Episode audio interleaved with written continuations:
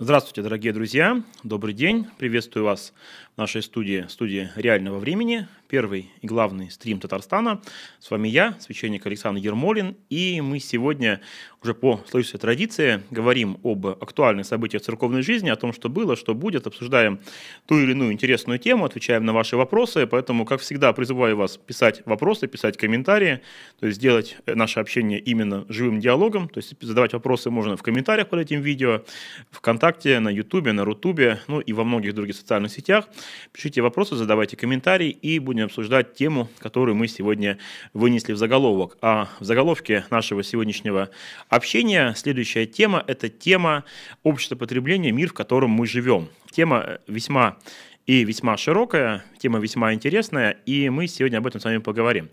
Вообще, если посмотреть новости последней недели, то два факта, которые могут нас заинтересовать. То есть первый факт, то, что нас с вами стало гораздо больше, нас теперь 8 э, миллиардов человек на планете, это большое население, то есть это тот уже как бы определенный порог, который вызывает некоторые вопросы. И вторая новость, э, ну как бы новость в принципе обычная для той ситуации, в которой мы оказались, новость о том, что мы все могли героически или просто погибнуть в самое недавнее время, когда мир в очередной раз встал на порог Третьей мировой войны. И вот все эти вопросы, они ставят как бы глобальную тему об том мире, в котором мы живем, об обществе, об обществе потребления и вообще о всем том, что в нашем мире происходит. Я попробую вам об этом рассказать, конечно же, поделиться некими мыслями и надеюсь, что мы с вами вместе, благодаря вашим комментариям, сможем прийти к какому-то интересующему нас нас выводу. Что касается э, событий недавнего времени, когда мир вновь встал на грань своего уничтожения, то тут нужно ради исторической справедливости сказать то, что такие события уже были в этом мире неоднократно, и даже в 20 веке наш мир уже не раз был на такой грани, что он уничтожит сам себя, благодаря той технологии, которая есть, благодаря тем методам, способам и всему остальному. И вот человек э, верующий, он воспринимает это таким образом, что Господь по своей милости, по своей любви к человеку, он а, сохраняет наше с вами бытие этого мира в, в том очень тонком балансе, очень хрупком балансе, когда не раз и не два уже все было на грани как бы, завершения, но тем не менее а, вновь Господь нас милует. Как верующий человек, он понимает следующее, он понимает верующий человек таким образом, что это все необходимо для того, чтобы мы э, использовали время нашей жизни, время утекающее, время уходящее, для того, чтобы вновь и вновь приготовиться к вечности, потому что иначе как бы не было бы смысла этому миру больше существовать. Конечно, человек неверующий, он может вновь увидеть какую-то случайность, сказать, ну вот так хорошо получилось, договорились политики или какая-то микросхема сработала правильно, чудесным образом, и еще как-то почему-то, но вот все-таки для человека верующего, для которого весь наш мир является чудом, именно в хорошем смысле этого слова, весь наш его бытие является тоже проявлением Божьей воли, соответственно, для верующего человека все это является не случайностью. И вот эти вот моменты, когда люди осознают свою бренность бытия, эти моменты, они должны стать э, временем и местом для осмысления вечных ценностей. Потому что если мы обратимся опять же к истории века 20 века войн, века катастроф, века, когда э, создано было принципиально новое оружие, которое уже могло уничтожать целые страны, континенты и так далее, вот в этой истории мы увидим несколько направлений. То есть, когда, например, уже мир стоял на грани такого самоуничтожения, например, возникли разные протестные движения. То есть, помню, например, там американское движение хиппи, то есть, как бы само слово э, happiness, счастье, э, то есть люди, которые протестовали. То есть, многие всевозможные неформальные объединения возникали как раз как ответ на возможность того, что этот мир будет уничтожен. Наверное, этим людям не хватало все-таки одного важного момента для того, чтобы они были правы. То есть выступая против э, вооружений, выступая против разных проблем, которые были в мире, они как бы просто от этого мира уходили. Наверное, было бы правильным и верным из этого мира не уходить, от мира как бы все-таки стараться преобразовывать в том смысле, в той мере, в которой может каждый человек. Вторая, наверное, мысль будет такова, что Обратите внимание, насколько в нашей массовой культуре, в массовой литературе э, в 20 веке, как часто ставился вопрос вообще о прекращении бытия нашего мира, как часто он возникал. То есть если мы посмотрим на литературу 19 века, эта проблема особенно-то и не стояла. То есть максимально, что могло быть, это драма отдельного человека, в глобальном смысле это может быть драма, история отдельного государства, ну, например, там, война России с Наполеоном, какие-то другие события, как у там, Льва Толстого, еще у кого-то, но никак не возникала проблема вообще бытия всего мира, его существования или его потенциального уничтожения. То есть такой проблемы просто-напросто не стояло. Век 20 этот вопрос уже перед нами поставил. Он поставил проблему, которая звучит у Уоррелла, проблему создания тоталитарного государства. Он поставил проблему, которую в 21 веке прекраснейше обыграл, к сожалению, ныне тут как бы объявленный федеральный розыск Дмитрий Глуховский в, своей, в своем гениальном романе «Метро» во всей этой трилогии. Ну, сейчас уже там есть как бы фан-фикшн, то есть целое движение, вселенной «Метро», которую как бы я не читал, читал только оригинальные книги. И вот эта проблема, она стоит. То есть не случайно в общественном сознании тема как бы конца света, она возникает регулярно. Мы видим определенные движения, которые были у самых разных направлений, то есть всевозможных там затворников, которые пытались там уходить в какие-то пустыни, но это все превращалось в определенные сектантские движения, которые просто-напросто ограничивали твою свободу, которые ограничивали твое бытие, но ни к чему больше тебя на самом деле и не приводили. То есть просто все выходило в сектантство. Но проблема, она стоит.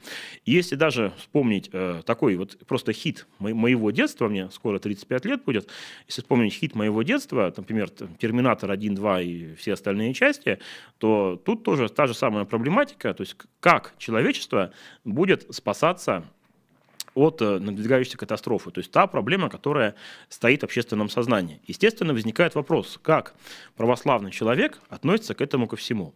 Для православного христианина тема завершения бытия мира – это тема, которая была поднята еще в первом веке. Святой апостол Иоанн Богослов, автор прекрасной книги «Апокалипсис», последней книги Нового Завета и, соответственно, последней книги Библии, ставит вопрос перед ранней христианской общиной. И он говорил о том, что э, завершение бытия этого мира, как бы оно ни было страшным и трагичным, но это завершение бытия станет моментом радости. Вот это вот удивительно да, для любого человека, но понятно для христианина, что то, время, когда все закончится, это будет временем, когда христиане встретятся с Христом. И это будет то время, когда завершится вся земная история человечества. И эта книга «Апокалипсис», которую все-таки нужно прочитать, познакомиться с ней, а не просто судить о ней там, по каким-то интернетам, вырезкам, ссылкам и так далее. То есть вот об этой книге нужно с ней познакомиться. И она, говоря о приближающемся Христе, о грядущем Христе в мир, она, конечно же, описывает всякие страшные вещи. То есть она описывает и голод, и бедствия, и разные проблемы, проблемы, описывает э, всевозможных, то, что называется всадниками апокалипсиса и так далее. Но вместе с тем эта книга, как бы не было удивительно, но эта книга, она посвящена надежде, потому что надежда завершается в чем? В том, что когда закончится бытие нашего мира, когда Христос придет, когда Он будет судить этот мир, соответственно, тогда наступит некое вечное царство, вечной радости и вечного э, пребывания в единстве с Богом. То есть есть прекрасное понятие в Новом Завете, это Новый Иерусалим, Горний Иерусалим, Иерусалим, тот тот мир, тот такой божественный град, в котором будет находиться сам Господь посреди людей, люди будут находиться с Ним, там не будет никакого храма, потому что в этом не будет никакого смысла, то есть сам Господь будет общаться с людьми, то есть какое-то средство, как религия, все-таки это религара, то есть это переводится дословно с латинского как связь, соединение, уже никакого соединения не нужно будет, сам Господь будет посреди людей находиться, люди посреди Него, и то есть будет то же самое, что было в раю в то время, как там жили Адам и Ева, ну и, соответственно, все будет хорошо, замечательно. И перед этим всевозможные, конечно, скорби, испытания, проблемы.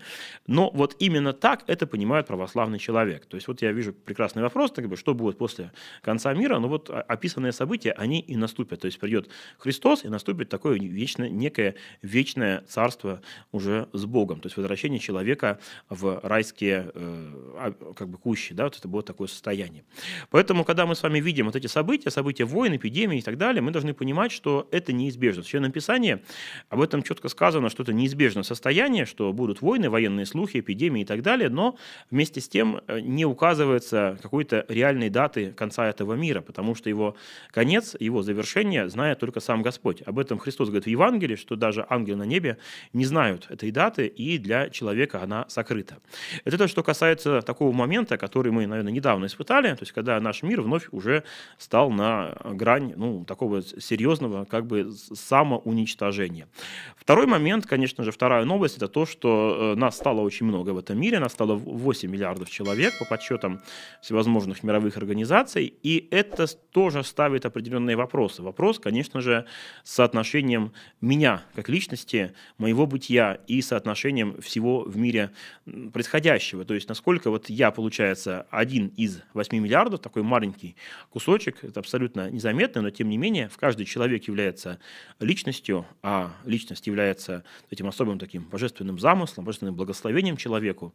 И каждый человек является личностью, и вот эти 8 миллиардов личностей, находящихся на нашей планете, каким-то образом должны взаимодействовать, должны строить какое-то общество. И вот пока что мы видим, что это общество, которое можно назвать обществом потребления. Его по-разному называют, ведут самые разные дискуссии. Некоторые самые отчаянные религиоведы называют его обществом постхристианским. Тут можно соглашаться, можно спорить, можно по-разному это оценивать.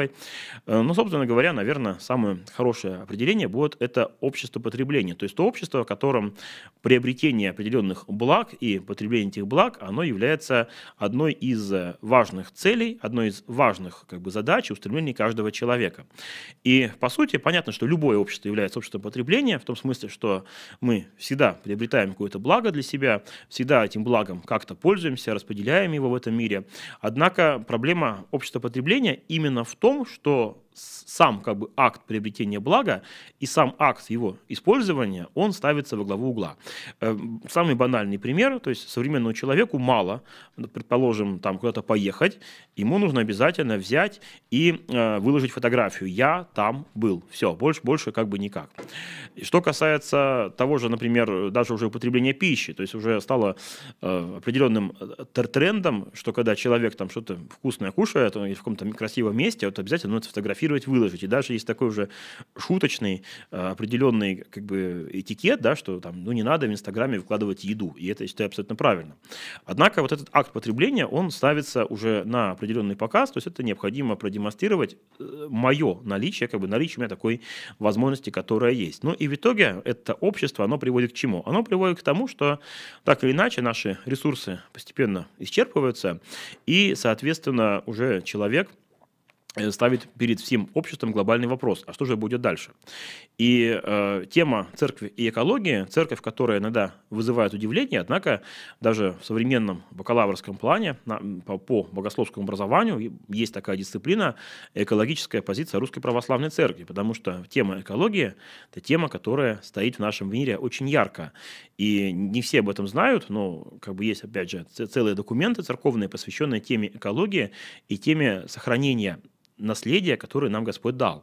То есть мы все-таки не можем э, уничтожить э, наш мир, мы не можем его максимально загрязнить. То есть все-таки наша церковная позиция заключается в том, что этот мир нужно сохранять в том максимальном состоянии, которое есть. А это уже ответственность каждого отдельного человека. И всегда соглашался популярной в интернете картинкой, что ни масоны, ни мировое правительство, ни какие-то нехорошие люди, там, например, там, пачкают стены в подъезде, ну, в принципе, либо ты, ты сам, либо твои соседи это делают, поэтому если хочешь сделать что-то глобальное в этом мире, ну, начни с того, что ты просто-напросто выкинешь мусор, выкинешь какую-то бумажку и постараешься сделать так, чтобы этот мир стал немножко лучше и стал немножко чище.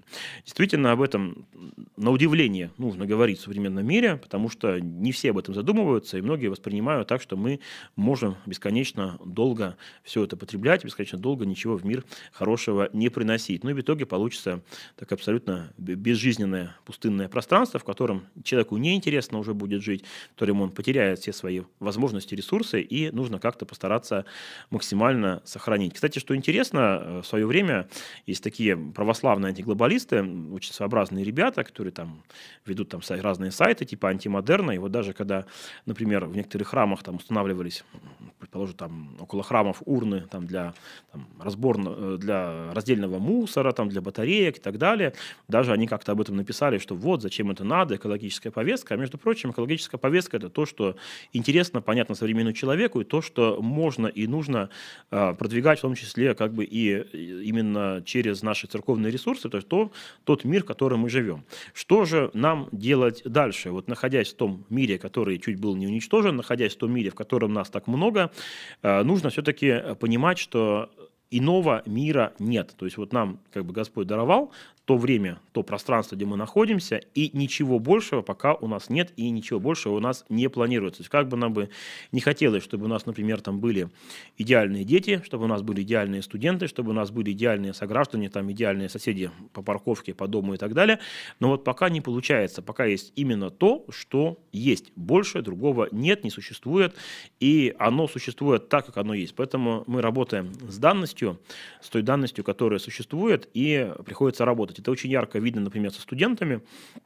Потому что приходит человек обучаться на первый курс, и э, ты понимаешь, что, например, он там не читал огромную кучу произведений школьной литературы, что он не знает, не изучал, не смотрел, и вот, например, в духовной семинарии мы всегда стараемся этот пробел восполнить. То есть пробел, который дает современная система школьного образования, этот пробел мы пытаемся каким-то образом восполнить, каким-то образом пытаемся э, это реализовать дальше, чтобы человек имел определенный уровень образования. Поэтому, дорогие друзья, вот такой вот у нас есть мир, глобальный мир, общество потребления, мы в нем живем, мы в нем находимся, и сейчас совсем скоро мы увидим еще один пример этого общества, увидим э, все то, что начнется около Нового Нового года, я не знаю, будут в этом году проходить празднование Нового года или не будет, то есть какие будут приняты решения, будут веселительные заведения или не будут, какие-то мероприятия и так далее.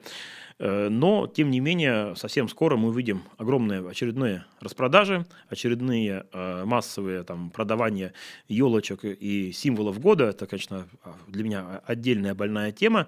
Как удивительно, почему же в России, в русской традиции именно, э, неожиданно стал праздноваться китайский Новый год, который вообще, в принципе, празднуется на грани января и февраля, то есть он, как бы, в принципе, даже и не наступает 1 января ни в Китае, ни в Таиланде, нигде он наступает гораздо позже, но, тем не менее, почему-то вот вот у нас стало этим модным, появляются новые, новые как бы символы года, всякие бычки, там, кошечки, собачки. Ну, кстати, я не знаю, чей, чей год грядущий по восточному календарю, то есть узнаю об этом в магазине только когда начинаю видеть огромное э, количество разных там мишек, заек, змеек и тогда и всего остального. Поэтому вот пример такой простой общество потребления. Почему это общество потребления абсолютно одинаково воспринимает, что оно абсолютно одинаково воспринимает и Новый год воспринимают также День Святого Валентина, Хэллоуины. Также, в принципе, если, я думаю, что если поработать над э, темой, темой, например, там, День Отца, День Матери, если ее хорошо проработать, то, в принципе, и это тоже станет некой такой точкой, которая будет продаваться. Главное, чтобы она была продаваема. То есть, если хорошо отрекламировать тему, там, поздравь маму или папу с этим праздником, да, я думаю, станет тоже определенным как бы направлением, и люди будут покупать какие-нибудь магнитики, сувенирчики, еще что-то такое, это все будет. Вот пример общества потребления. Всегда в любом обществе, всегда, когда мы говорим об чем-то глобальном, каком-то движении, всегда есть то движение, которое остается не мейнстримом, остается на стороне немножко. Это все то, что является не нонконформизмом, это всевозможные движения, начиная, то есть, как я уже сегодня вспоминал про хиппи, которые протестовали вот против э, войны, насилия и всего остального вот таким вот образом. Очень странный протест, да, то есть как бы странная ситуация, уходишь из мира, живешь вот так вот уедин, ну, уединенно, но вместе с тем также там у тебя там свободные отношения, наркотики и все остальное, но ты как бы против этого мира протестуешь. То есть мы видим огромные разные движения связанные там с, с неформалами, со всевозможными группами, которые показывают, что это некое протестное движение против общего тренда в обществе, и его наличие, оно всегда показывает, что есть люди, которые не согласны. Несогласные движения тоже они очень интересные, потому что они показывают вот состояние общества. И когда мы говорим о обществе потребления, эти люди выделяются другим. Они выделяются тем, что они поступают по-другому. И вот, кстати, заметил такую интересную тенденцию, что если вспоминать там советских неформалов, которые тогда были, советских металлистов, то, то есть многие из этих людей, они потом оказались в церковной ограде. То есть эти люди, которые там, писали советский металл, там его как-то подпольно записывали, люди, которые в 90-е годы тоже вот так у себя вот вели, которые объединялись в разные организации, потом многие люди, они оказались в храме. Ну, вот пример, наверное, самый такой яркий – это Иван Охлобыстин, который э, сейчас э, является запрещенным священником, то есть он не лишен священного сана, но Охлобыстин временно в запрете, то есть он не совершает богослужений, не одевает священническое облачение, то есть, но тем не менее у него есть возможность вернуться. Кстати, замечу, замечу что когда Охлобыстина отправляли в запрет, там даже было отдельно пояснено, что нужно отцу определиться между как бы актерством и священством, то есть понять, что, что человек хотел бы и как бы он этого хотел делать. Поэтому вот такой очень интересный момент. И я искренне надеюсь, что когда-нибудь Охлобыстин все-таки вернется полноценно в церковь, и Охлобыстин когда-нибудь еще и послужит, и, и сделает много всего интересного для нашей церковной жизни. Потому что а, по, по крайней мере, вот те события, те, те книги, которые выходили, как бы, те фильмы, которые выходили с его участием, те книги, которые тоже обсуждались с его участием, это все было очень интересно, это очень, очень знаменательно. Ну, например, там «Поколение П», там «Generation P» и многие другие фильмы, книги, это все было весьма-весьма интересно. И в моей жизни был опыт общения с Охлобыстиным, очень маленький. Э, я побывал в свое время на одном из его публичных выступлений.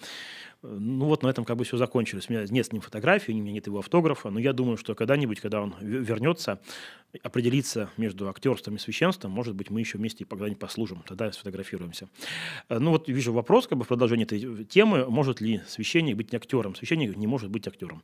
Это та профессия, которая для священства недопустима. То есть это очень сложное отношение между церковью и театром, и когда мы читаем о святых отцов, которые особенно относятся к периоду ранней церкви, то есть первые 4-5 веков, и которые громят театр, причем вот просто по полной такой программе, так по-жесткому громят театр, э, тут нужно понимать, что они громили театр, который был античный. То есть античный театр, это тоже было весьма своеобразное зрелище, то есть ну, в нашем мире античный театр там бы было бы, ну, ну как минимум 18+, потому что там помимо всевозможных каких-то нецензурных вещей, там зачастую всевозможно весьма откровенные были сцены, рассказы про прохождение античных богов и так далее. Поэтому театр, вот он был вот таким античным. Когда на Руси церковные каноны осуждали, например, там скоморохов, разные произведения и так далее, то это тоже было ну, такая просто полная похабщина ничего хорошего в этом не было. То есть, как бы такой классический русский театр, это Федор Волков, и традиция, которая идет от него, вот эта традиция другая. Поэтому святые отцы, когда очень гневно писали про театр, они, конечно, говорили про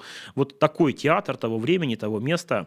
И, э, конечно же, в данный момент все-таки священник актером быть не может, потому что его актерская деятельность зачастую требует от него максимального перевоплощения, она требует быть не собой, она требует играть какую-то роль постоянно, требует что исполнять. То есть можно, например, теоретически там это может быть какая-то откровенная сцена, это может быть, например, какое-то исполнение там песни, например, еще чего-то и так далее.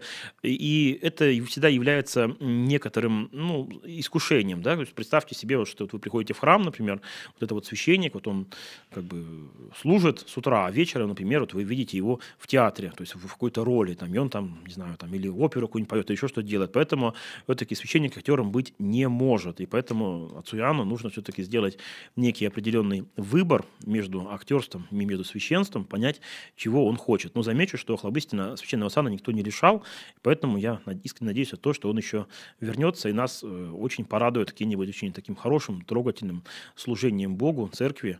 Ну а пока он все-таки служит как раз вот так вот. Кстати, по поводу вот всевозможных там музыкальных произведений и всего остального, можно вспомнить, помню, одно из интервью Валерия Кипелова, который рассказывал, что, например, на Страстной Седмице, то есть неделя перед Пасхой, самое строгие время церковного года, он, например, отказывался какие-то песни исполнять, то есть там у Арии с Кипеловым был такой период, у них была такая, значит, мрачная музыка, там была песня, например, «Антихрист», и Кипелов отказался от исполнения «Антихриста» на Страстной Седмице. Ну, прямо так вот, прямо со сцены сказал. Когда попросили спой «Антихриста», он отказался, сказал, я это петь на Страстной Седмице не буду. Ну, то есть тоже многие актеры по-разному относятся к этому, по-разному себя ведут. Есть очень верующие люди, есть очень неверующие люди, есть люди, которые, ну, просто вот видят эту такую тусовку, им там хорошо, и поэтому в этой тусовке не всегда бывают нравственные поступки. Но мы, я думаю, что мы с вами сегодня уже так немножко разошлись, да, немножко от темы про общество потребления. Общество потребления все же тот мир, в котором мы сами живем.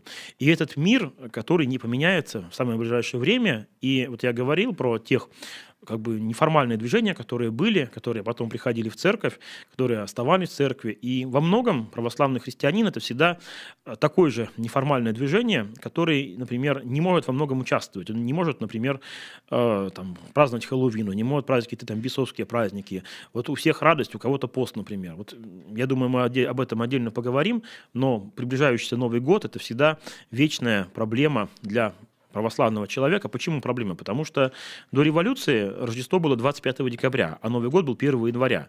И, естественно, все основные акценты празднования, они были перенесены на 25 декабря. Это было Рождество, потом были святки. И вот как бы в завершении всего этого было такое гражданское новолетие, к нему уже все уставали к этому времени. Ну вот праздновали Новый год, и на этом как бы все заканчивалось. Благодаря Э, естественно, в кавычках, благодаря советской власти, так получилось, что празднование было перенесено на Новый год. Тут об этом тоже можно говорить, о том, что это э, квазирелигиот, попытка подмены советской советской властью какое-то создание советской религии, то есть некоторые что проводят такие параллели, то есть подмена Рождества Новым годом, подмена э, крестного хода там демонстрации, ну и так далее, и так далее. Тут тоже по-разному люди оценивают, но я считаю, что это такая некая квазирелигиозность, которая была создана советским правительством для того, чтобы людей от Христа отвести. И вот эта проблема, она тоже стоит, она будет скоро стоять, то есть как, бы, как праздновать, там, идти не идти на корпоратив, там, э, не праздновать вообще, есть там постный салатик, потому что что для человека православного это вот э, дни строгого поста. И более того, как интересно получилось, вот пишу это перенос, это перенесение э, с 7 на 20, с 25 на 7 празднования, а вместе с тем в итоге 1 и 2 января мы празднуем память тех святых, которые больше всего были противниками пьянства, это святой Бонифатий и святой Иоанн Кронштадтский. То есть два человека, два подвижника благочестия, которые очень серьезно, очень много с этим боролись. И поэтому, естественно, э, мы вспоминаем эти дни вот как раз такие мероприятия. В этом году, я не знаю, получится провести, еще не получится, но вот в этом году, то есть 2 января 2022 года, я провел такое мероприятие, называлось оно «Лыжня трезвости», и это очень было интересное мероприятие. Мы там 2 января пробежались на лыжах, провели спортивное мероприятие, попили чаю, ну и как бы постарались э, все это направить на благо, на то, чтобы люди понимали все-таки, что главное, что второстепенное, что 2 января нужно не пить, нужно пойти и ну, как бы сделать что-то хорошее, полезное и так далее. Кстати, провели совместно с, мусульманами. Такое получилось межконфессионально интересное мероприятие. Так, дорогие друзья, ну вот что касается общества потребления, уже вижу, что у нас возникают вопросы, которые наверное, требуют э, моего ответа, моего комментария. И буквально так кратенько расскажу еще о тех событиях, которые были в жизни Казанской епархии, которые были, которые грядут. И опять же призываю вас, пожалуйста, пишите комментарии, потому что так получается, что там первые полчаса комментариев мало, а потом уже под конец э, их становится достаточно много, и отвечаешь уже так немножко скомканно на вопросы, которые, может быть, было бы можно рассмотреть чуть более подробно. Какие у нас грядут события? Вообще, одним из важных событий грядущим это станет э, празднование актового дня Казанской духовной семинарии 25, 21 ноября, это память Архангела Михаила, это актовый день Казанской духовной семинарии, учебного заведения, которому в этом в следующем году исполняется 300 лет, одно из старейших учебных заведений нашей республики. И я так понимаю, что будет все-таки какое-то масштабное празднование. Актовый день – это что-то день, когда мы вспоминаем выпускников, вспоминаем наших преподавателей, когда мы как бы говорим о каком-то будущем, какие-то строим планы, встречаемся с интересными людьми. Естественно, будет богослужение в семинарском храме. Ну и после всего этого э, сам, сам как бы торжественный акт Казанской духовной семинарии, одного из самых старейших учебных заведений. Я в нем пять лет пробыл в администрации, администрация, поэтому для меня, конечно, очень это близко и очень важно. Вот такое будет событие. Потом в следующую субботу, 26 ноября, это э, региональный этап рождественских чтений, которые уже 30 или 31 рождественские чтения, которые стали уже определенной традицией, когда в Москве в конце января на рождественских чтениях собираются представители церкви, общественные, разных организаций, правительства и так далее, общественные деятели, то есть все те люди, которым это интересно, которым это важно, и которые обсуждают важную актуальную повестку нашего времени. То есть я вот принимал участие в этом году в рождественских чтениях этого года, они были из-за всех наших ковидных ограничений перенесены, они были в мае, как бы не было парадоксально, но они прошли в мае, и вот э, в следующем году, если ничего у нас не случится, они будут проходить в конце января, и вот в это время тоже пойдет такая интересная повестка. У нас с вами э, региональные чтения пройдут на, на через неделю на это время и завершатся 26 ноября. Вот такие события, которые грядут, ну и давайте мы с вами подойдем к вопросам, которые есть. Сразу вижу, что есть несколько вопросов, связанных с таинством брака, с таинством венчания, поэтому давайте мы начнем с них. Допустимо ли венчание без заключения гражданского брака? Нет, венчание такое недопустимо. Я вас объясню почему. Потому что в современном российском законодательстве венчание, оно не накладывает на супругов никаких обязательств. То есть если мы, например, вспомним опыт Российской империи, то церковь не выполняла функцию ЗАГСа. То есть она фиксировала брак, она фиксировала рождение, фиксировала смерть, и, соответственно, эти функции были даны церкви. И поэтому все люди венчались, отпевались, и их крестили иногда бывали парадоксы. Венчанный Ленин, венчанный Сталин. То есть Ленина повенчали для того, чтобы Крупская могла с ним отправиться в ссылку, как официальная жена. Сталин венчался у своего э, сокурсника по семинарии, тоже с какой-то там очередной подругой своей венчался. Да, это, конечно, в каком-то смысле кощунственно, но оно так было. Потом, когда начинается советский период истории нашего государства, церковь этого права лишается, то есть мы уже никаких документов не фиксируем, мы не ведем учета тех, кто венчался, то есть мы смысле, что мы выдаем документ об, о венчании, но этот документ, он не имеет юридической силы. Соответственно, поскольку для э, современного российского права наше венчание, оно ничего не означает, соответственно, мы и не венчаем без гражданского брака. Напомню, что это является не новодельной практикой, это является практикой древней церкви в свое время, первые века христианства, люди заключали брак по римскому праву, они вступали в этот брак, и потом уже в воскресенье перед общиной заявляли, что вот там наши два человека, они члены общины, они заключили брак по римскому праву, они пришли в воскресенье в храм вместе, причастились, мы их благословили, желаем им вот всего хорошего, помощи Божией, многих лет семейной жизни, все.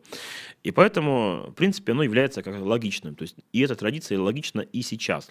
Э, замечу, что в тех странах, где э, заключение брака и венчания приравниваются друг к другу, в таких случаях э, этого не требуется. То есть, например, в Греции вы можете спокойно повенчаться, и ваш брак, венчанный брак, он будет считаться как брак, который имеет юридическую силу. В нашей стране это невозможно, и, соответственно, э, такие бывают моменты очень иногда интересные, иногда грустные, когда приходят люди по поводу венчания, спрашивают, им объясняют, что ну вот как бы сначала расписаться, а потом уже надо э, только после этого венчаться.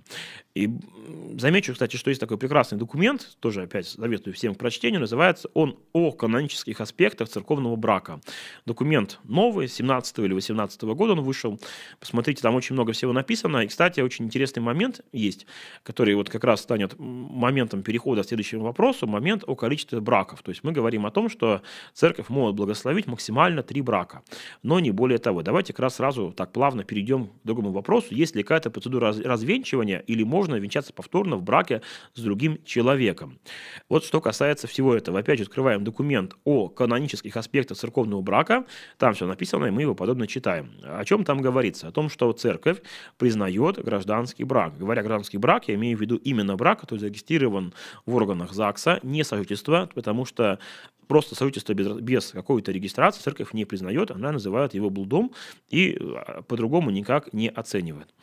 Так вот, мы признаем гражданские браки, поэтому, когда приходит человек венчаться, спрашиваешь, сколько раз ты был женат. Если человек был уже женат три раза, соответственно, все, уже тут ни о каком венчании речи идти не может. Да, есть разные исключения, разные случаи, но эти случаи, они находятся в юрисдикции правящего архиерея, то есть если у вас какие-то есть особые мнения по данному вопросу, какие-то случаи, вы пишите прошение на имя митрополита, на имя правящего архиерея своего, и уже там через церковный суд ваш вопрос решается, может быть благословено в отдельных случаях, может быть не благословлено, по крайней мере, все эти вопросы, они относятся к юрисдикции правящего епископа. То есть ни один э, священник вот так вот на приходе сам это вопрос решить не может. То есть это можно лишь отправить только лишь в юрисдикцию епископа. Что касается брака, то есть вообще изначально исторически э, церковь настаивала и настаивает на единичности, на уникальности церковного брака, на том, что человек может вступать в брак один раз, то есть на том, чтобы это все-таки было вот именно так. Это такой является идеалом христианского брака, идеал, который мы сохраняем, идеал, к которому мы стремимся. То есть, например, есть однозначное четкое правило, то есть для священников правило единобрачия или безбрачия вообще, которое, ну, как бы нарушать нельзя, иначе за ним следует каноническое прещение и решение священного сана. Кстати, то же самое, по сути, критерий обращен и к верующим людям, то есть они тоже должны жить в одном браке, который заключен как бы и перед государством, и перед церковью. Э, что касается второго венчания, второе венчание возможно в том по разным причинам, то есть есть как бы причины расторжения церковного брака, вот самое, наверное, такое неприятное слово развенчивание, что такого слова нет, и такой процедуры развенчивания не существует. То есть есть как бы аннулирование церковного брака, в документе перечисляются разные причины, разные ситуации, ну, например, там э, недееспособность человека, его там сумасшествие, отпадение от православной веры и многие-многие другие причины, которые перечисляются в документе. И вот э, в таком случае, если так случилось, ну, втор, вот, и брак group, юридически распался, соответственно, тогда уже церковь может благословить второй брак, второе венчание. Причем, что интересно, что есть отдельный чин, то есть есть чин венчания, есть чин венчания второбрачных. Он такой совершенно другой, он такой более уже э, скорбный, там уже как-то больше про покаяние, больше про то, что вот как-то не получилось, не случилось, не, не смогли и так далее. И вот благодаря, как бы вот просим, как бы, Господи, дать нам некое такое снисхождение немощам человеческим, и благодаря этому есть уже венчание чин второбрачных. Чина венчания третье брачных как бы нет такого чина, и тут уже в данном случае после второго мы всех отправляем в епархию за каким-то благословением от правящего архиерея. Поэтому, значит, отвечу вопрос так, что процедуры развенчивания не существует. Э, что касается венчания повторно в браке с другим человеком, ну да, то есть, но тут нужно понять, что тот первый брак должен быть аннулирован. Он аннулируется автоматически после смерти супруга, поэтому вот вижу еще один вопрос, допустимо в смерти супруга можно ли венчаться повторно? Да, можно венчаться повторно, и ваш брак, он аннулируется как бы автоматически со смертью вашего супруга. Ну, а если церковный брак не был аннулирован по той или иной причине, все равно нужно обращаться в епархию, писать прошение, объяснять ситуацию, комментировать все это, прилагать документы и так далее. Поэтому все-таки мы настаиваем и говорим о необходимости единственности брачного союза и действительно о том, что люди должны быть едиными в христианской вере, потому что это такая очень большая проблема, да, я понимаю, что у нас так часто бывает, что одна сторона верующая, другая сторона неверующая, но тем не менее э, церковь говорит о необходимости того, чтобы брак был именно между людьми одной веры. Почему? Просто потому, что в данном случае э, это действительно становится э, малой церковью, это становится подлинным единством во Христе. Если понятно, что если одна из сторон неверующая, то есть как сказано в Написании, что она освещается другой стороной и так далее, но тем не менее это вызывает огромные проблемы. Проблемы Э, связанные с воспитанием детей, проблемы, связанные с соблюдением религиозных правил и так далее, и так далее. То есть, действительно, я прекрасно понимаю, что мы находимся в Татарстане, у нас очень много здесь смешанных семей, когда люди исповедуют разную веру, и есть прекраснейшие, самые такие милые, добрые примеры, когда люди поддерживают друг друга, исповедуя разную веру, прекрасные, да, то есть как бы даже вот, вот прям вот совсем около меня есть примеры, как бы в родне, в близкие такие примеры есть и так далее, но Вместе с тем это все равно всегда дополнительное испытание для семьи. То есть вообще, когда сходятся два человека, да, когда два эгоизма сходятся вместе, решаются, решают как-то начать совместное бытие, то это, естественно, проблема. Это проблема эм, огромная, проблема, которая стоит да, всегда. А тут вдруг еще добавляется не только привычки бытовые, не только какие-то взгляды и какие-то культурные, но возникают еще и другие проблемы. Они возникают проблемы, связанные с религиозным воспитанием детей. Как воспитывать детей, крестить или не крестить? Как как поступить в том или ином случае, это вижу вопрос, да, сейчас мы к нему так плавно перейдем, можно ли крестить ребенка, если один из родителей неверующий. И эти все проблемы возникают так или иначе, они встают широко. То есть, когда люди вступают в брак только по молодости со всеми, им кажется, что все прекрасно, все замечательно, а вот потом оказывается, что проблемы-то нужно было обсуждать. Обсуждать бессмысленно, потому что люди, вступая в брак, они могут как угодно договариваться друг с другом, потому что они друга любят, э, друг друга надеются как-то понимать и поддерживать, а потом, когда начинаются какие-то бытовые проблемы, оказывается, что вот тут-то где-то нужно в чем-то было договориться, а где-то мы там не дотянули, не дообщались, не договорили, нам где-то что-то не хватило, и вот поэтому, ну, надо было, вот как-то надо было, и поэтому всегда говорю людям, что, дорогие друзья, если вы женитесь или выходите замуж за иноверцев, это всегда же проблема. Но, кстати, замечу, что этот брак только признается. Он, естественно, не венчанный, он не может быть венчанным, если одна страна неверующая или не православная, но вместе с тем, то, что зарегистрировано перед органами власти, оно является браком, потому что мы это признаем как опыт древней церкви, как уважение к тем законам той страны, в которой мы находимся. Поэтому это все равно брак. Есть очень много примеров и прихожанок, и прихожан, у которых Второе, половина брака неверующая или неправославная, но тем не менее они ходят в храм, за них молятся, стараются как-то их поминать, стараются приобщать. И даже есть такие прекрасные примеры, когда, например, муж принципиально не православный, но при этом там регулярно там напоминает жене, а ты не забыла, что сегодня там постный день у тебя, вот смотри, я за тобой там наблюдаю, подсказываю и так далее, или, например, там помогает храму, еще что-то. Ну, то есть как бы живет такой вот очень интересной жизнью. Мы, конечно же, надеемся, что в идеале все они станут православными, но вот очень все интересно наблюдать. Я вижу вопрос, да, можно крестить ребенка, если один из родителей неверующий. Вопрос, насколько он неверующий. То есть неверующие бывают разные, как и верующие. То есть есть, например, неверующий человек, которому все равно, и он говорит, ну ладно, хочешь креститься, пусть крестится. Бывают неверующие, агрессивно неверующие, которые говорят, ну и все. То есть я против, и поэтому вот мое частное мнение, что нельзя крестить ребенка без согласия обоих родителей. Сейчас объясню почему. Такая практика имела место быть в советское время. Я знаю, что некоторые священники до сих пор крестят тайно, э, как бы не спрашивая мнения второго родителя. То есть, ну, как бы просто вот, вот не спросили и все, покрестили и забыли. Однако тут возникает большая проблема. То есть почему проблема с тайным крещением? Человека покрестили, а после этого что? То есть он вот выходит из храма, приходит приходит домой там, и говорит, мама, ну папе мы не скажем, хорошо, значит, надо снять крестик, ну, значит, надо снять крестик, да. То есть, например, ребенок вырастает, он говорит, ну а давай я буду поститься. А как ты будешь поститься до дома, да, если, например, ты скрываешь от э, родителя свое крещение. Или еще что-то такое.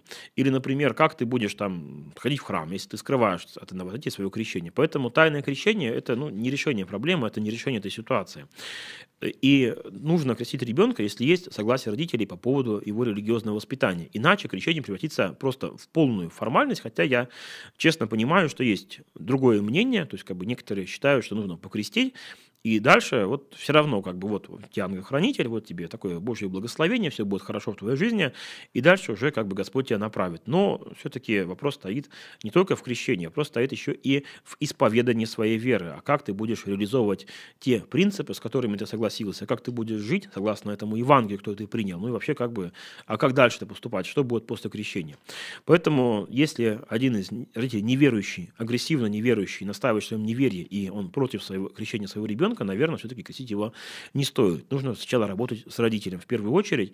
К тому же есть такой прекрасный и важный момент. Нужно э, ребенка религиозно воспитывать.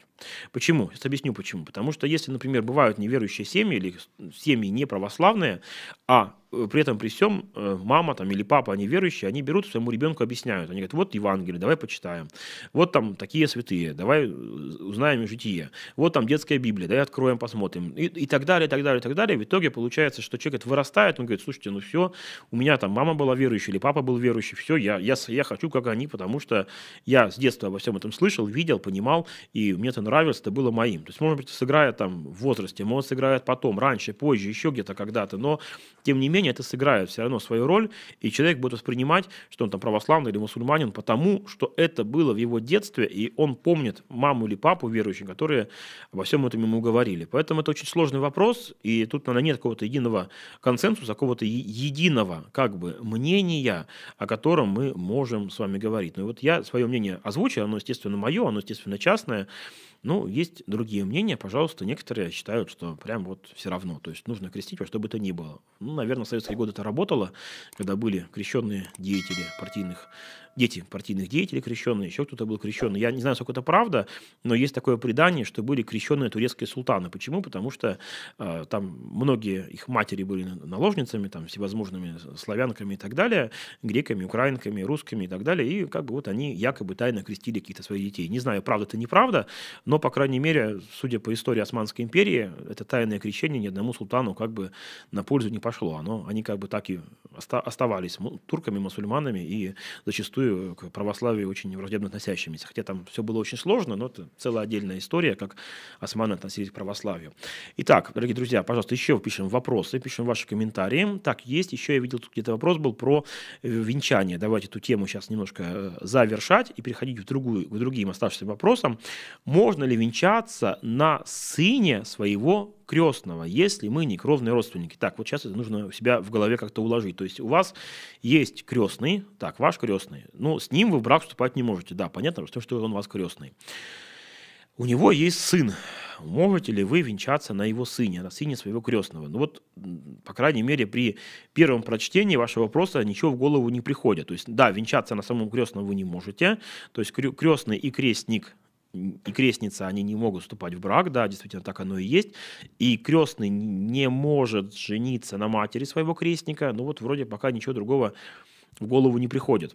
Получается, что можно, по крайней мере, опять же, отправлю вас к документу, называется он «Канонические аспекты церковного брака», и там перечисляются те пункты, людям, которым венчаться нельзя. Но тут, если вы почитаете, увидите, что вы этим пунктам не подпадаете, ну, соответственно, тогда венчаться можно. Пожалуйста, посмотрите документ «Канонические аспекты церковного брака». А, далее. Кстати, к вопросу об этом очень тогда интересно спрашивают, а может ли отчим быть крестным? Отчим крестным быть не может, знаете почему?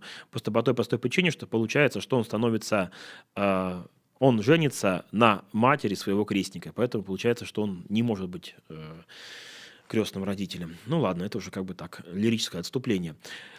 Э, правда ли, что суицид самый страшный грех? И почему? Да, суицид является грехом. Почему? Потому что человек в этом грехе покаяться не может, то есть э, наступает смерть в момент его совершения, и более того, э, это грех против вот, э, замысла Божия, то есть Господь создал человека, Господь даровал как бы ему эту жизнь, Господь даровал ему какие-то свои дары, Господь хочет, чтобы человек сделал нечто важное в этой жизни, а он как бы от этой жизни отказывается, от того дара, который Господь ему даровал.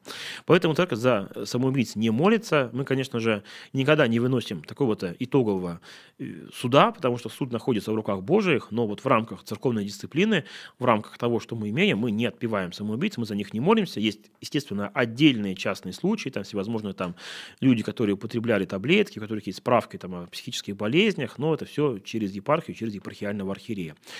Так, давайте посмотрим дальше наши вопросы. Я видел вопрос, адресованный про себя.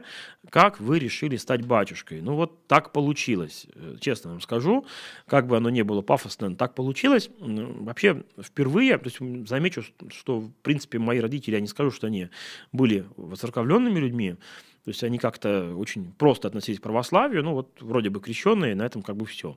То есть я прочитал сам Новый Завет, это было абсолютно протестантское издание, Новый Завет и Псалтирь, такая голубая книжечка, которая издавалась одной организацией, и я ее прочитал, она мне очень понравилась, я помню, что думаю, ну как же здорово, вот это вот, ну, мое, оно мне нравится, я с этим согласен. Потом были определенные такие комиксы, которые тоже раздавались, которые тоже там кидались в почтовые ящики и так далее.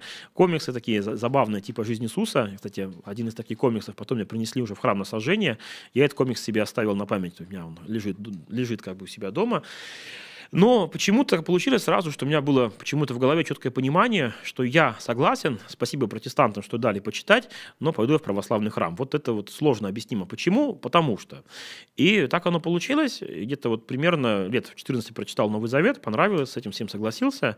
И очень так спокойно в голове возникла мысль, что ну уж раз я это принимаю, с этим согласен, давай я буду священником. Все, так оно получилось. Поэтому какой-то такой истории, как люди хотят часто, знать, что была история, чтобы там человек ну вот сегодня вспоминал Охлобыстина, да, вот, вот чтобы он там был известным актером или там каким-то рок-музыкантом или какой-то еще, и потом он уверовал, хоть в храм, там он такой популярный, или там ушел вообще в монастырь и так далее. Такой истории не было, нет, и я вам скажу, что, наверное, у большинства современных священников такой истории нет. То есть просто вот, вот Господь позвал, а ты ответил, что да, действительно, если Господь тебе нужно, я пойду. Вот примерно так оно и получилось, и все так очень мирно, спокойно прошло. Но, например, у меня так тоже вышло, например, мое рукоположение в стан священника было назначено совершенно без как бы ведома архиерея, то есть он не знал, что это святого почитаю, но так было назначено на день памяти того святого, которому я молился перед этим, на День памяти я очень почитал, и молился по поводу переезда в Казань. И вот Владыка об этом не знал, но назначил именно на этот день, хотя как бы логично было на другой. Вот так интересно, да, получается. Так, еще у нас есть вопросы про священников, да, действительно ли только священники могут цитировать Библию? Ну вот, э, конечно, вы меня поразили, наверное, это приз за самый неожиданный вопрос. Только священники могут цитировать Библию. Ну, пожалуйста, цитируйте, если вам хочется, открывайте Священное Писание, цитируйте, изучайте. Я как бы даже немножко удивлен этим вопросом, а почему нельзя цитировать Библию другому человеку? То есть любой человек может открыть книгу, может прочитать ее, также любой человек может открыть Библию, может ее процитировать и спокойно в ней разбираться. Вопрос в том, что действительно цитировать Библию нужно с пониманием написанного текста, иначе вырывать из контекста не имеет никакого смысла. Пожалуйста, читайте, изучайте, цитируйте. Можно по-славянски, можно по-русски, можно в современном русском переводе, можно в синодальном переводе, еще в каком-то переводе. Пожалуйста, цитируйте, изучайте. Только все пойдет на пользу. Нет, это неправда, что только священники могут цитировать Библию. Как бы совершенно не имеет отношения к, к, к реалиям церковной жизни. Дальше еще есть вопрос, грехом считаются только действия или еще мысли. И нужно исповедоваться в греховных мыслях. Вообще есть такое понятие, как прилог. То есть, когда э, мысль наша поселяется в сердце, то есть сначала, вот, например, мы, предположим, видим ну, предположим, там, кусочек мяса, да, вот, вот скоро как бы будет пост. Вот, например, человек видит кусочек мяса, вот он его смотрит, думает, надо съесть.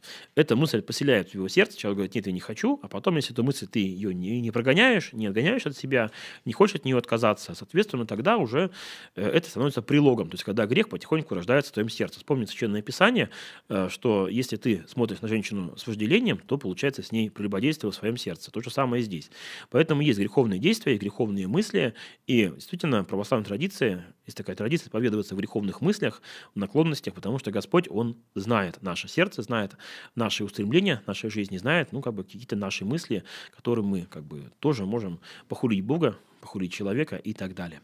Так, ну вот я вижу, по-моему, последний вопрос, наверное, сегодняшнего эфира. Может быть, еще какие-то есть, дорогие друзья. Поэтому, если есть вопросы, пожалуйста, задавайте, пишите. У нас еще остается немножко эфирного времени. Об этом можно дальше будет поговорить.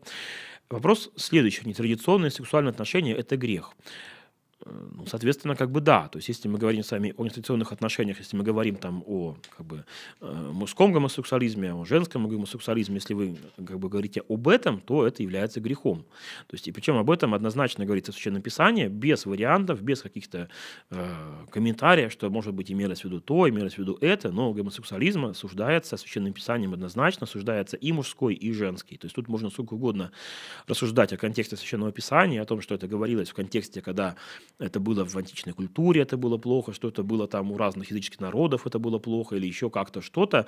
Но, тем не менее, вот есть конкретные цитаты Священного Писания, которые показывают то, что это плохо, что это осуждается. То есть, если мы говорим об этом, как бы, да, потому что есть э, другая тема, это тема отношений в браке, и вот она как бы абсолютно по-другому звучит, и она уже не касается там, то есть вообще как бы в принципе человек в освященном браке, какие у него могут быть нетрадиционные отношения. То есть это уже дело как бы супругов, условно говоря, как, как где и сколько раз им нравится, это уже касается именно их э, жизни, их отношений и так далее. То есть если мы говорим вот именно об этом, то да, это является грехом. Еще есть прекраснейший вопрос, можно ли молиться за здоровье животных? Ну, пожалуйста, молитесь, если вам так хочется, молитесь за здоровье животных.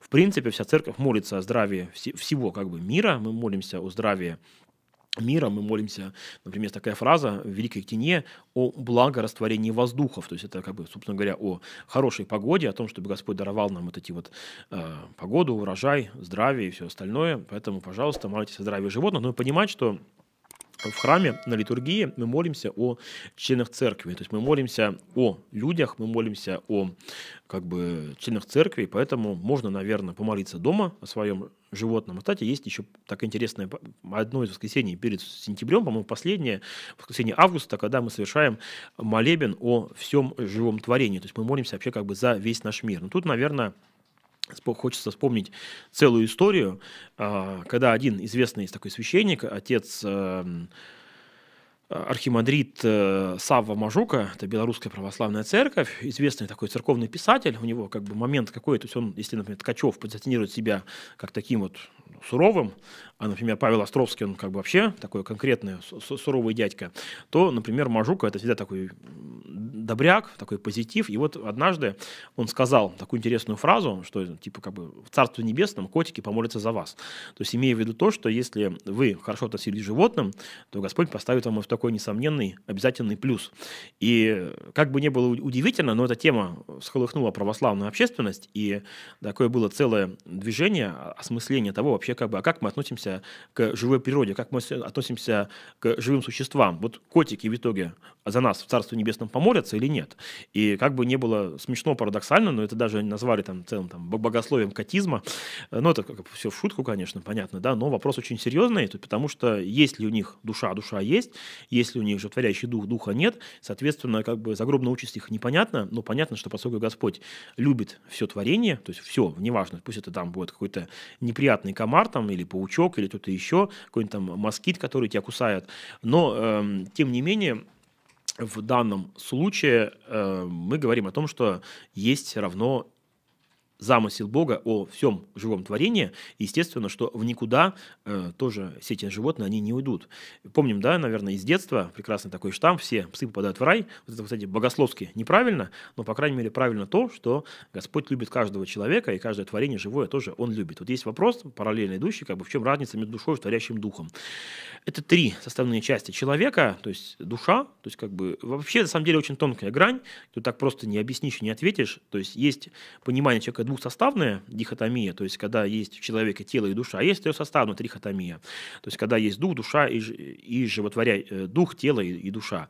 Животворящий дух – это вот как бы то, что Господь э, вдыхает в человека во время творения, то есть когда мы читаем о творении Адама, когда Господь вдохнул ему душу живую, живой дух, который благословляет, который освещает в каком-то ну, условном смысле, очень-очень условно, в очень сильно кавычках, можно сказать, что это ну, нечто такое похожее на сознание, только сознание, приобщенное к божественной благодати. Вот как-то примерно вот так. То есть это то, что принципиально отличает человека от животного. То есть не только навыки речи, не только навыки сознания, не только навыки вот какой-то мыслительной деятельности, но это то, что отличает человека от любого животного. Поэтому такие животворящий дух у нас есть, и мы надеемся на Царство Небесное, а у животного этого нет, поэтому просто надеемся на то, что Господь его любит, и тоже нечто такое, какой-то такой собачий, кошачий рай, тоже в каком-то смысле он приготовляет. И что же ждет человека в аду? Вопрос прекраснейший, э, потому что традиционное понимание, естественно, рая, ада, это, естественно, весьма условное, то есть те образы, которые человеку доступны, то есть как в свое время, помните, писал Том, в книге Том Сойер, ну, кстати, Марк Твен был известным безбожником, поэтому он в уста своего героя вкладывал очень интересные фразы, типа там, э, ну, что в раю делать, ходить там на облачке, сидеть там ножки свесить, играть на арфе, как это скучно. Ну, например, такие фразы он туда вставлял. И, и то же самое представление, например, об аде, как месте, где там котлы какие-то, то есть э, непонятно, что же мучить, если тело уже не будет. Поэтому Естественно, это некие образы, которые человеку понятны, доступны, просто воспринимаются. Однако, э, скорее всего, это наслаждение скорее духовное, и мучение скорее духовное. То есть это наслаждение от обще... общения с Богом и мучение от чего? От того, что Господь как бы с тобой э, разорвана связь, то есть что ты не можешь Богу приобщиться. Вот даже вот таких, у одного из некоторых отцов такое интересное было мнение, что адский огонь – это та же самая божественная благодать, только для э, праведников она является вот такой благодатью, освещающей, открывающей, благословляющий, а для грешников это является вот таким вот вечным мучением, как человек, например, вот представим человека, который там смотрит долго на солнце, не может этого воспринять, ему тяжело, больно, вот так же и грешник, он не готов к восприятию Бога, он не готов к тому, что Господь к нему приходит, и, соответственно, он сам выбирает для себя ад. Потому что, как писали многие святые отцы, что двери ада закрыты изнутри, то есть сам человек выбирает для себя ад своими поступками, своим поведением, и в раю ему неинтересно, туда ему не хочется, и, в принципе, ему там на самом деле делать тоже нечего. Поэтому вот такие очень интересный образ.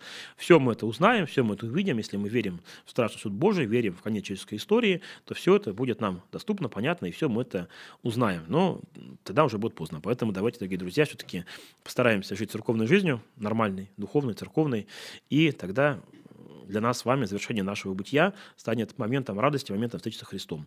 Так, дорогие друзья, я вас всех благодарю за общение, за диалог, который состоялся, за ваши вопросы. Я надеюсь, что у нас все будет без изменений. И через неделю, 24 ноября в 16 часов, мы вновь встречаемся, обсуждаем какую-нибудь важную и интересную тему. Кстати, темы вы тоже можете предлагать в комментариях, ваши мысли, ваши предложения, и будем об этом говорить. Все. Большое спасибо, до скорых встреч.